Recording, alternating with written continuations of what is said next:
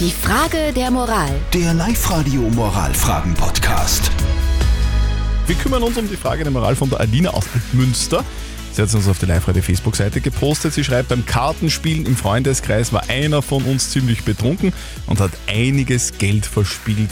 Sollten wir es ihm jetzt zurückgeben oder ist er selber dafür verantwortlich, auch wenn er betrunken ist? Ihr habt uns eure Meinung als WhatsApp reingeschrieben und die Sandra schreibt zum Beispiel, unter Freunden sollte man das nicht so eng sehen. Nehmt einfach das verspielte Geld und macht einen gemeinsamen Ausflug, dann hat jeder was davon. Und der Peter hat geschrieben, äh, Spielschulden sind Ehrenschulden, egal ob man betrunken ist oder nicht, der hat das zu lernen. Es ist eine schwierige Frage. Wir brauchen einen Experten, nämlich unseren Life-Coach Konstanze Hill. Was sagst du zu dem Thema? Na, wenn ihr ihm beibringen wollt, dass er jedes Mal sein Cash wiederkriegt, wenn er sich besauft, dann gebt es ihm zurück.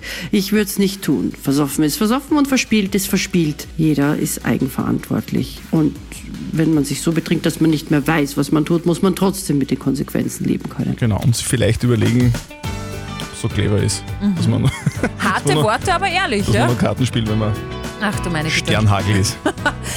Habt ihr auch so eine typische Moralfrage, dann her damit. Postet sie auf die Live-Radio-Facebook-Seite, schickt uns ein WhatsApp rein.